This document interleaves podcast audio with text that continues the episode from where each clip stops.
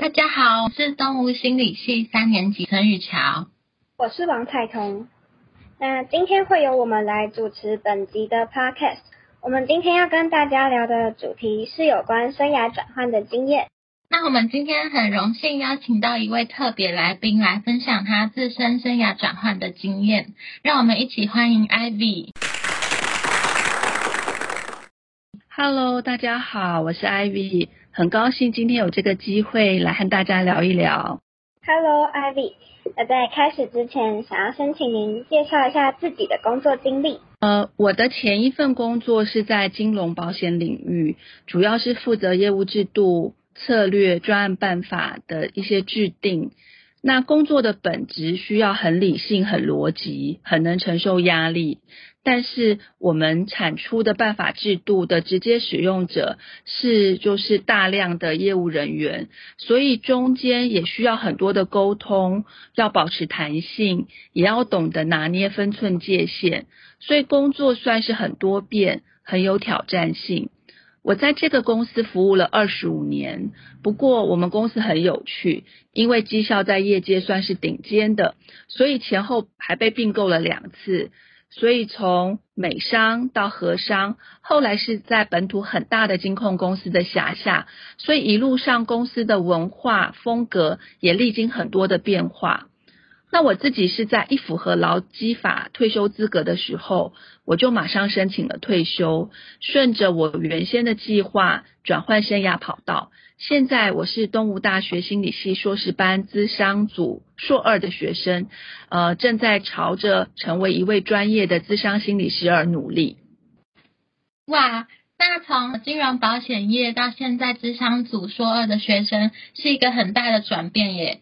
那是什么原因让你会有这么大的转变？可以跟我们分享一下吗？呃，主要是过去的我其实不太知道自己想要什么，走上原来的工作算是命运的指引。就是因为大学考上相关科系，毕业后自然就在相关的领域工作。又因为我工作算是很认真，也一直表现得很不错，所以好像也就顺理成章的这样一路做下来，职务上也一直晋升。不过，就是虽然别人很看好，也看起来很好，但是我自己的内心随着越做越久，好像隐隐的并不快乐，觉得这些好像并不是我自己要的生活。我因此呢，还特别去进修。去念了 EMBA，那是我第一个硕士学位，更让我知道，其实我对于权势、名利、金钱报酬这些，真的就比较没有太大的兴趣，也比较不能够激励我。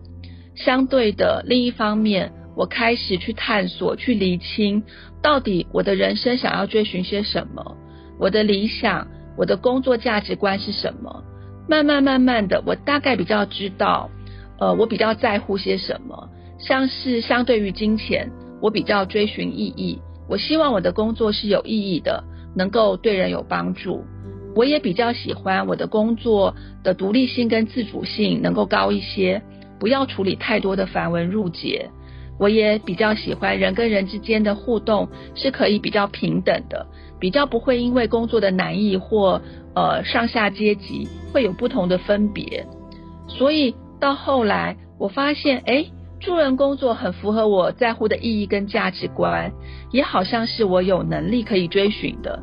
但是那个时候，就是我在思考要不要转换跑道的时候，其实差不多再过个五年，我就可以符合退休资格了，也可以拿到一笔还算蛮不错的退休金。我是认为啦，因为我的年纪比较大，我需要更逐梦踏实一点。再加上我以后也不想再为什么五斗米折腰，所以我后来的选择是比较务实、有耐心，等到拿到退休资格以后，才真的做出转换跑道的行动。在中间这段时间，我就是一直很认真的在准备自己，所以对我来说，此时此刻能够走在心理咨商的专业养成领域上，是我自己主动有意识的选择，我觉得很开心。哦，原来如此呀。那我很好奇，怎么会在这么多条路中选择了智商这条路呢？其实过去我在对自己人生很困惑，觉得不开心，但是不知道自己要什么，或是我考虑哪个时间点转换跑道比较好。那甚至是在快符合退休资格的前一年，我为了真的要放弃眼前很确定、别人求之不得的工作，整个重新来过吗？这些困惑或焦虑或不确定的时候，我其实都有寻求心理师的协助，在咨商中逐渐帮我找到自己的主体性，厘清自己想要的方向。所以我自己从心理咨商中受惠了。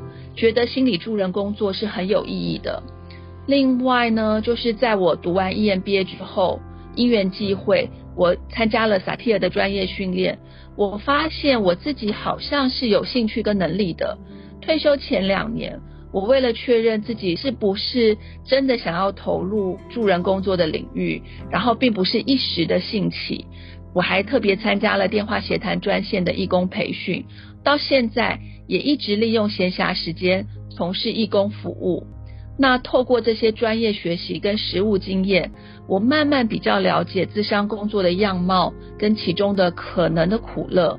我发现这个领域是很符合我的工作价值观，具有意义，工作时间可以自主安排，人跟人的相处也是比较平等关怀的。所以，我立下志愿是想要转换跑道。我自己符合退休资格是一零九年五月，我特别在前一年一零八年九月的时候就开始进行研究所的推甄，很幸运的，我是在确定录取有学校念之后，才正式提出退休申请。所以，嗯，刚刚听您讲完，您是在本身还有工作的情况下，还一边准备研究所的相关事务，那这个过程一定很辛苦吧？中间有没有遇到什么困难的地方呢？又是如何去解决这些困难的？那因为据我们所知，智商组它的录取率还有名额都是偏低的。是啊，真的还蛮辛苦的。主要是当时还没有退休，所以工作本身就还真的是很忙碌，很有压力。那再加上参加电话辅导专线的义工培训，要值班，要评量，其实压力也很大。那也因为时间的关系，我没有办法去补习班补习，也想想自己可能考试比不过年轻人吧，所以我优先选择用推甄的方式入学。推甄需要准备很多的书审资料跟研究计划，整理自己过往的历程。其实，在书写的过程也是非常耗费心神，也相当有压力。另外有一点就是，虽然我好像计划了很久，很确定。但是真的要到快要退休的时候，心理层面还是会有一份不确定感。真的要把一个羡慕的工作放掉吗？然后去重新来过？这些对于放下已知的，要挑战未知，还是觉得有点犹豫不安跟担心害怕。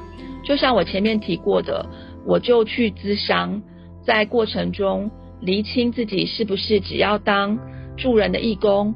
还是想要勇敢挑战，走助人的专业路线。那也知道专业领域的养成其实还蛮辛苦的，心中也因此对自己的目标比较有清楚一点的定位，然后能够比较踏实。透过咨商整理我的心情，整理我的现况、目标跟行动方向，我一直是用比较务实的方法去实践。那当然啦，过程中也有一些好笑，然后出乎自己预料的事情，是我没想到的。就是时代差距还是有很大的影响。我不知道现在年轻人都会做很漂亮的备审资料，所以在呃我那时候很忙碌，然后时间很赶的情况下，我只是用简单的 A4 纸写一写，那蝴蝶夹夹一夹就送审了。我想多少分数上应该有受些影响吧。不过，因为东吴比较嗯算先进吧，所以我们是用电脑上传档案的，所以我在这方面就没有受到影响。那听起来您在准备申请研究所前就已经做了很多的事前准备，那到现在也已经硕二了，想要请问一下，那考上智商所后有对您带来什么正向的改变吗？我自己觉得走在自己想要的路上，相对于我以前读大学、读 EMBA 的经验，呃，我觉得现在的学习动机更强烈、更认真。呃，比如我自己不是本科生，所以除了学校规定的科目之外，我上学期还特别规划多修两门课，有一门还是外校的课程。呃，我也会参加各种取向的工作坊，在学习动机上会比以前更主动，也透过专业的学习，对我自己产生许多修正性的经验。像是我过去的强项是很理性，很会解决问题，现在的我觉得自己是更柔软了一点。那更注重情绪情感的接纳跟表达，更懂得倾听自己内里不同的面向跟能力，也同时在成长跟发展着。我觉得这是很棒的事情。那即使是遇到困难，也都觉得自己还是可以坚持下去。像是我母亲前阵子骨折，需要家人额外的照顾，自己实习休课压力也很大，所以多重压力之下，我就因此生了个病，开了个小刀。所以路上虽然还是有遇到一些风不调雨不顺，但还是一点都不后悔，自己也比较开心。另外就是真的进入研究所学习后，透过实际接触的经验，修正了自己对于资商工作的想象。毕竟过去隔着一层纱，可能也有些过度理想的期待，现在比较可以更真实、更人性的看着这份专业，那同时规划自己的成长。边学边想象自己以后想要成为怎样的一位咨商师。嗯，总之，我觉得自己就是实实在在的走在自己选择的路上，能够更有意识、更踏实。即使有时候看到一些没那么理想的面相，也都觉得是有收获跟开心的。那这样听起来，感觉现在的你跟之前待在前公司的你真的改变了不少，尤其是心境那方面的转变。真的，现在真的比较开心。虽然日后的挑战还是很多，但是我还是很高兴自己勇敢做了生涯转变的选择。那听完 Ivy 的分享后，身为心理系的我们，想为 Ivy 的经历进行行为改变技术的分析。在行为改变技术当中，最常使用到的技术就是 A B C 分析法。简单来说，A 就是前世和动机，B 是行为。那 C 就是后效跟收获啦。哎，我很好奇，那在我刚刚说的这些历程里面，有哪些算是行为改变呢？从你的故事中，我们发现你最主要的行为，也就是 B，是生涯方面的改变。那会让你做出这个改变的动机，也就是 A 呢，是你想去追求更符合自己价值观的工作。那最后 C 呢，就是刚刚提到的。智商所带给你正向的改变，像是学习热忱这方面。原来啊，哎，谢谢你们，你们没有说，我都没有发现呢，让我也有很多的学习，真好。我们也非常谢谢今天你愿意跟我们分享这么多。那最后艾莉觉得在您的转换历程中，最重要的是什么？对之后有想要转换职业跑道的人，有什么建议或想要他们注意的地方呢？我觉得需要先确认自己想要什么是很重要的，毕竟天下没有十全十美的事情，大部分的工作或事情都是有一好没有两好，所以我觉得逐梦踏实，先好好探索自己想要什么，评估跟准备自己的能力，然后在思考转换的时候去衡量看看得与失是否能够平衡，是自己能够接受的，都是非常重要的。那听起来，艾比觉得事先做好准备，还有做好功课是很重要的，也不建议大家太冲动行事。对呀，毕竟这攸关人生大事，哎，大家还是要想清楚再行动比较好。那我们今天就到这边结束喽，让我们再一次谢谢 Ivy，也谢谢大家的收听，拜拜，拜，谢谢大家。